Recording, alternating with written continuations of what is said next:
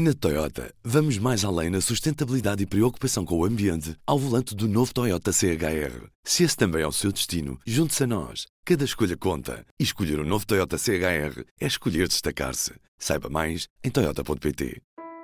O que é que se vai traduzir essa fase de desconfinamento? Por um lado, na abertura das, das fronteiras terrestres com a Espanha, os restaurantes, cafés, pastelarias e similares poderão passar a funcionar quer em esplanada, quer em regime de mesa, no interior até às 22h30, quer aos dias de semana, quer aos dias, quer aos fins de semana. As salas de espetáculos culturais poderão funcionar também até às 22h30. Os casamentos, batizados, outros eventos familiares, comunhões e outras celebrações poderão ter lugar a partir do dia 1 de maio, com uma lotação de 50% relativamente ao recinto em que se realiza. E, finalmente, damos mais um passo relativamente à normalização da atividade comercial, podendo todas as lojas e centros comerciais estar abertos até às 21 horas aos dias de semana e até às 19 horas aos fins de semana. Ora viva! António Costa anunciou ontem as medidas para uma nova fase de desconfinamento. Os horários ao fim de semana são alargados, há aumento de capacidade nas atividades culturais e a fronteira com Espanha volta a reabrir. Estava fechada desde janeiro. Posto isto, foi um alívio a notícia de que este sábado, quando passar, também à noite, a fronteira pode voltar a abrir. Antes de tudo, P24. O seu dia começa aqui. Começa aqui. Eu penso que as questões transfronteiriças, com se algumas vantagens nós podemos tirar destes, encerramentos e o que se tem passado, foram trazidas um pouco à ribalta porque passam, sobretudo nos grandes centros, na grande, na grande maioria da população passam um bocado ao lado porque não há o conhecimento do que é a dependência mútua aqui de, de, de emprego, de ir de, ao comércio, enfim, há aqui uma participação diária, quer dos espanhóis em, em Barrancos, quer de, nós em, em, Espanha, que é muito significativa. Portanto, é uma, uma relação ancestral e que, de facto, hum, nos, nos penaliza bastante quando a fronteira está fechada, não é? Neste P24 vamos ao esclave português do Conselho de Montalegre, chama-se Torém e é uma freguesia que fica praticamente rodeada por todos os lados pela Galiza, no território espanhol. Mais a sul, Barrancos, que também respira de alívio com a reabertura das fronteiras. Estou sim, junta de freguesia de Torém? Senhor. Daqui fala Ruben Martins, sou jornalista do Jornal Público. Eu gostava de falar com o Sr. Presidente a propósito da reabertura das fronteiras neste fim de semana. Era possível? Olha, está, é, está falando com ele mesmo. Ah, perfeito. Então viva, Jaime. Muito prazer, muito prazer. Como está? Está bem? Ó oh, Jaime, deixa-me fazer aqui duas ou três perguntas. A primeira era é se está feliz com esta reabertura neste sábado ou nem por isso, ou se preferia que continuassem a haver controles na fronteira e que a fronteira não se reabrisse já? Hum, não, é preferível que abra já. Nós aqui na nossa aldeia principalmente vivemos muito com os espanhóis, eh, o comércio principalmente e e todos nós, eh, além do comércio, todos nós vivemos com os espanhóis e temos necessidade de atravessar a fronteira. Estamos isolados do, do resto da, do Conselho a 30 km. Uhum.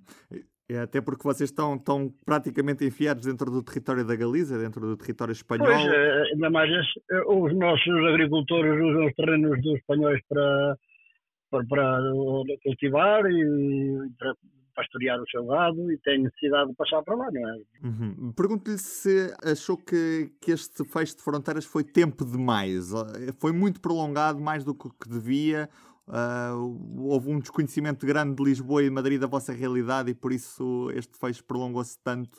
O, o fecho, enfim, foi necessário também, não é? Mas foi muito tempo, foi, muito tempo num, e devia ter havido outro controle que fizeram ano passado, deixar passar pelo menos umas horitas e, para os agricultores irem e virem com o seu gado, não é? E pastorearem o gado, não é assim? Então uhum. os lameiros foram utilizar e, e, assim. Da última vez que as fronteiras voltaram a reabrir em Torém, foi motivo de festa ou festa na fronteira? Foi. Desta vez vai-se repetir a festa, imagino. Desta vez haverá festa outra vez, mas é por abrir também no, normal, não é? Mas a gente Sim. É, é, imprescindível a fronteira em Torém. É, é um sítio onde, onde a fronteira faz sempre falta. Embora temos de sujeitar às limitações que todos temos tido, não é? É assim e esperar, esperar que, que não volte mais a fechar. Esperamos bem que sim, que não torne a fechar. e que isto, de uma vez para sempre, que os casos não, não continuem a crescer e diminuem. Senhor Presidente, muito obrigado. Obrigado, saúde para vocês também. Acho maravilhoso quando ligamos para uma junta de freguesia e quem nos atende é mesmo o presidente. Foi Jaime Afonso Barroso. Agora vamos mais a sul, para a fronteira de Portugal, com a Andaluzia e com a Extremadura.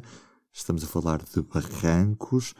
Estamos à conversa com o presidente da Câmara, José Serranito Nunes, presidente de uma região com fortes ligações com Espanha de tal forma que até a própria língua, o barranquenho, um dialeto que se fala naquele conselho, é altamente influenciado pelo castelhano com sotaque da Andaluzia.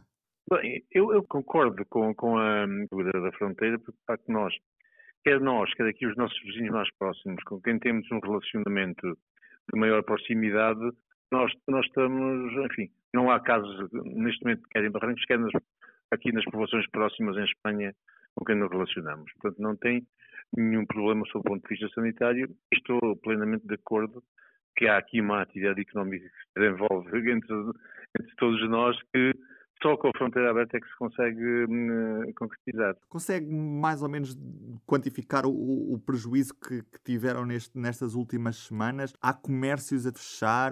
Como é que é a situação em Barrancos neste momento? Não, não, não de facto não, não, não houve a esse nível comércio, não, não houve, não houve grandes problemas, porque entretanto uh, as horas que a fronteira estava aberta, quer de manhã, quer à tarde, davam perfeitamente para fazer a vida normal.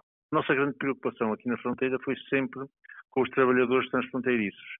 Claro que o comércio local tem algum impacto, mas não tanto assim.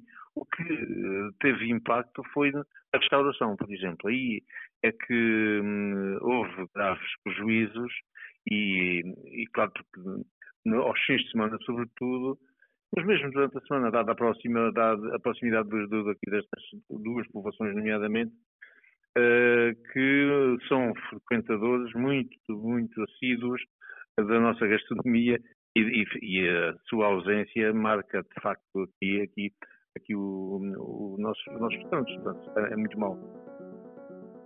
E do P24 é tudo por hoje. Eu sou o Ruben Martins. Conheça o plano de confinamento de forma completa em público.pt. Resta-me desejar-lhe um bom fim de semana. Até segunda. Público fica no ouvido. Na Toyota, vamos mais além na sustentabilidade e preocupação com o ambiente ao volante do novo Toyota CHR. Se esse também é o seu destino, junte-se a nós. Cada escolha conta. E escolher o um novo Toyota CHR é escolher destacar-se. Saiba mais em Toyota.pt.